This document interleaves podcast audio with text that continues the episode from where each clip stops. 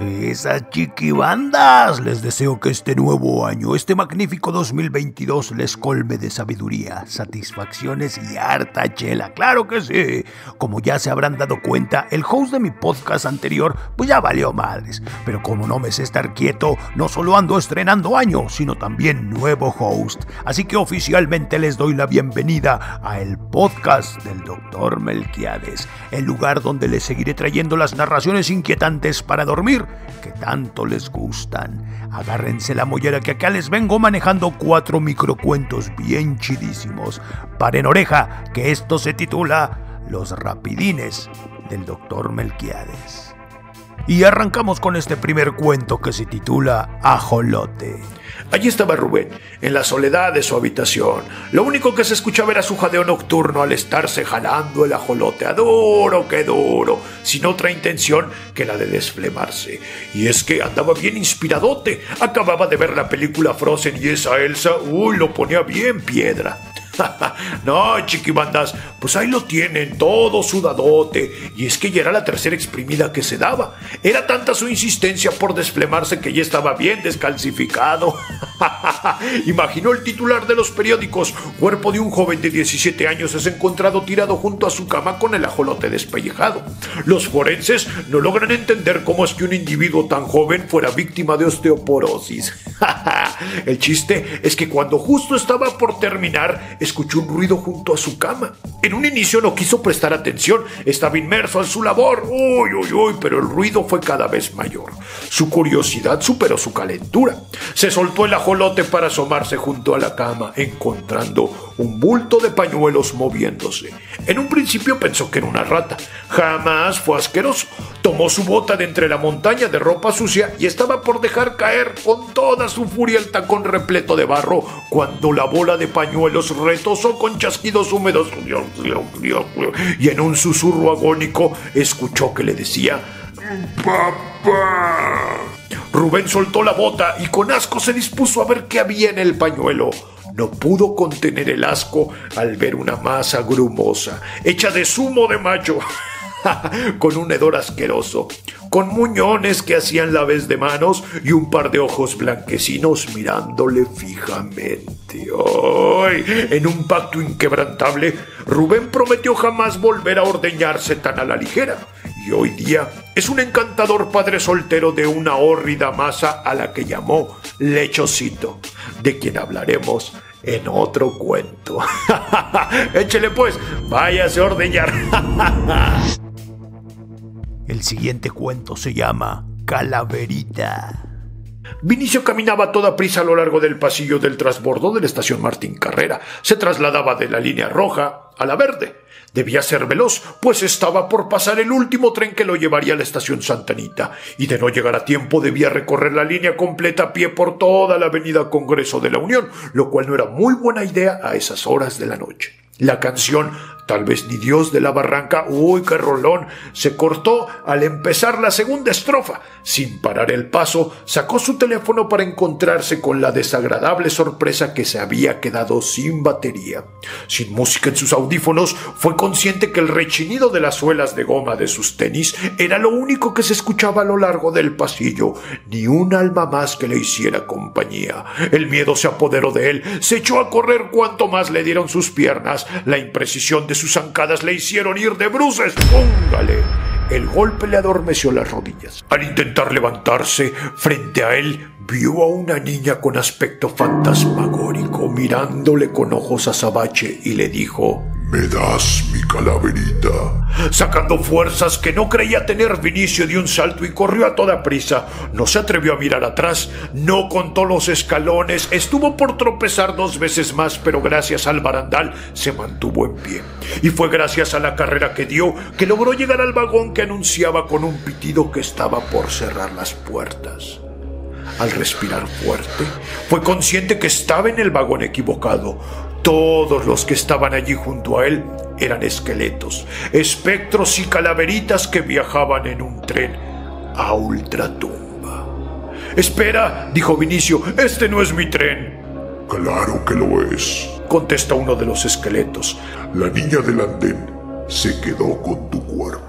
¡Ay, Popo! Échele pues, vamos a viajar. Continuamos, claro que sí, como no, con el cuento llamado El Batman. Sentado en la banqueta con las piernas cruzadas y pensando qué le dirás a tu jefecita por llegar tan tarde y borracho, darás un último trago a tu caguama, besarás la boca de la botella con una infinita pasión al ver que es el último trago. Y te has quedado sin feria. Don Rui, el de la tienda, ya no confía en ti. Aún le debes lo de las tortillas, el jamón y el huevo de la última vez. No te queda de otra más que regresar a casa, tras antiguarte y esperar a que la grandeza del niño Dios guíe tus pasos hasta el zaguán negro con el número 312. Y para acabarla de fregar, se te olvidaron las llaves. No recuerdas dónde las dejaste. El chiste es que tendrás que pegar a mano limpia hasta que tu jefecita o tus hermanas se dignen a salir y agarrarte escobazos y en un descuido colarte hasta el baño, porque de seguro ya traerás los chetos y los cacahuates de regreso, listos para hacerte cantarle a la taza, si es que llegas, claro está.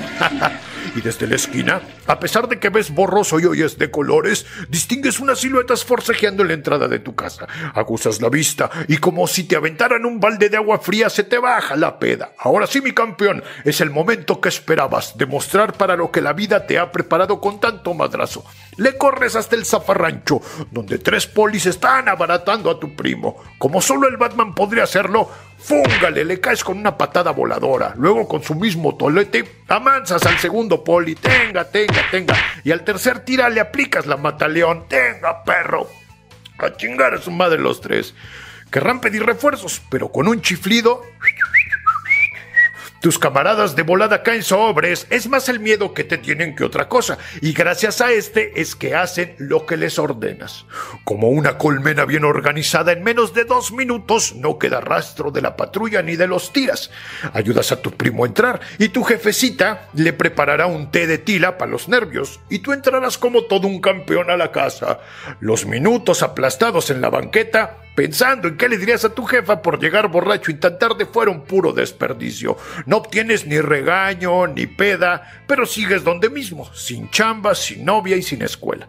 Ni hablar, deja que el tú del futuro se preocupe por eso. De mientras, échate tus taquitos de frijoles con queso que tu jefecita te ha preparado por salvar a tu primo como todo un león. Ah, qué chingón. De la guácara, de la guácara, pues ya ni hablamos. Y ya para finalizar este cuentazo se titula Esperanzas rotas. Lucía regresaba del trabajo, con el ánimo por los suelos y las esperanzas rotas. El ascenso que tanto había deseado no se le concedió y por contrario se le dio a la persona menos capacitada, al ser más despreciable de la oficina, incompetente y barbaján. Que por qué se lo dieron a alguien tan inferior y no a ella que dominaba su área, que siempre estaba dispuesta a dar más de lo que se le requería con tal de mantener el orden en su estación de trabajo, Simple, porque ese sujeto era el primo del subgerente.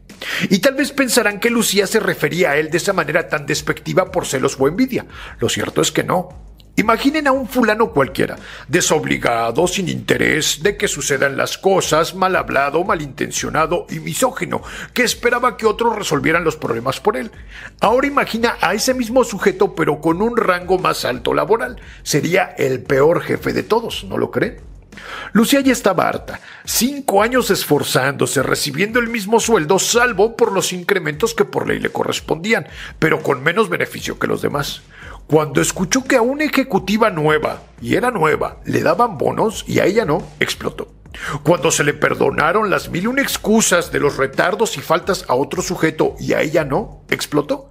Cuando solicitó vacaciones y se le negaron por carga de trabajo y falta de personal, explotó. Cuando se le descontaron los días por la incapacidad que tuvo que tomar, además de haber sido un accidente laboral, explotó. Sin embargo, con esas explosiones jamás logró nada, salvo perjudicar su salud. Pero esta vez, esta vez sería diferente. En cualquier otro sitio sin duda apreciarían todo su esfuerzo.